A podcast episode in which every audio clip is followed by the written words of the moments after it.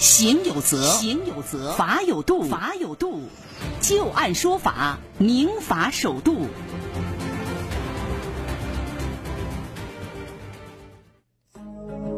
好的，欢迎大家继续关注收听由志晶和律师张玉柱为您带来的旧案说法。接下来再来和大家说一个有关于车祸的一起纠纷。醉酒的刘杰私自开走了老板的面包车，发生了车祸，这个责任应该由谁来承担呢？最近长沙市开福区人民法院就审理了这样的一起案件啊。李云在长沙县经营了一家物流公司，而刘杰是这家公司的搬运工。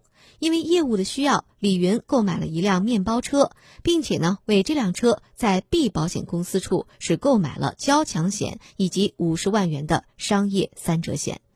二零一八年十月二十一日，李云将面包车停在了仓库外的空地上，没有拔车钥匙。大家一定要注意这样的一个细节，就是这个车钥匙当时他是没有拔下来的。李云解释说，因为经常要出车，所以这钥匙就放在车上了。当天晚上，刘杰在宿舍与同事喝了酒，朋友来电约他出去玩。刘杰说：“我赶着去雨花区见朋友，手机没电，不能打车。看到面包车钥匙就插在车上。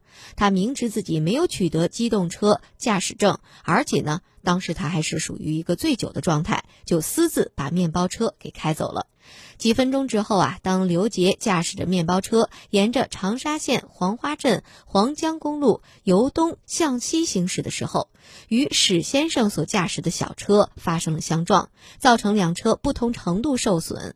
经交警部门的认定，面包车要负全责。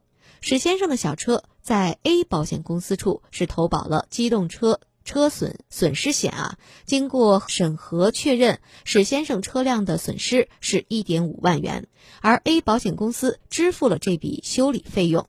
在此之后，A 保险公司就与史先生签订商业险权益转让书，史先生同意将已经取得赔款的权益转让给该保险公司。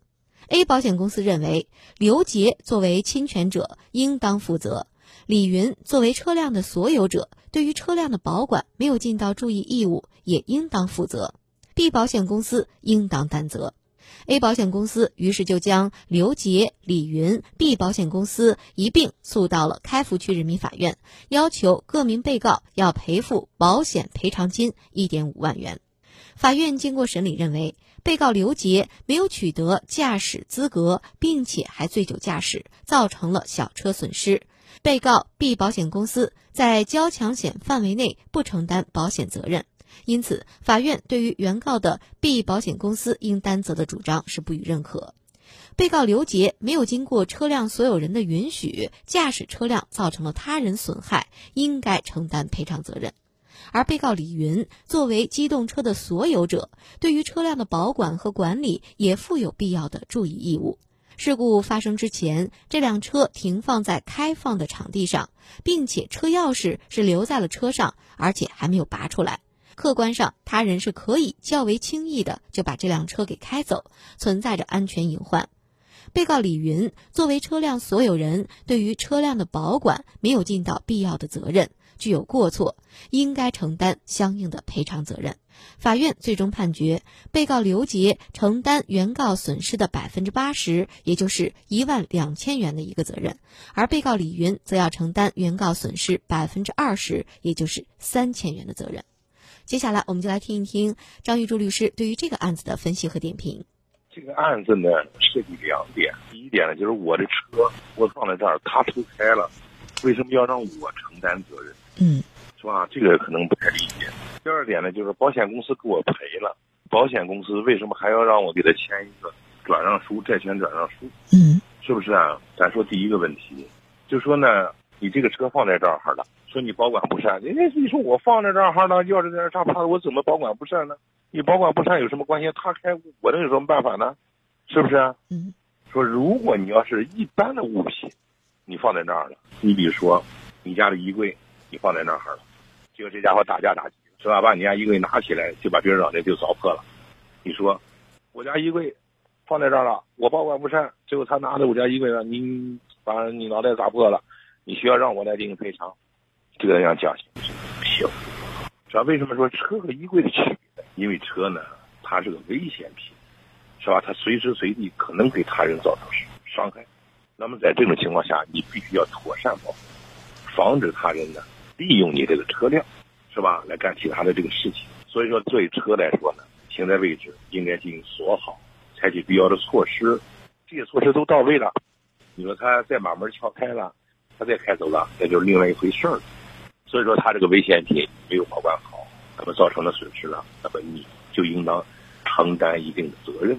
就好像说氰化物一样，你氰化物呢，应该说是剧毒的，是吧？弄上那么一瓶的，往水库一扔，家伙呢，这很多人他就死了，是吧？那么在这个时候，你就应该妥善保管，设保险柜，设专人看管。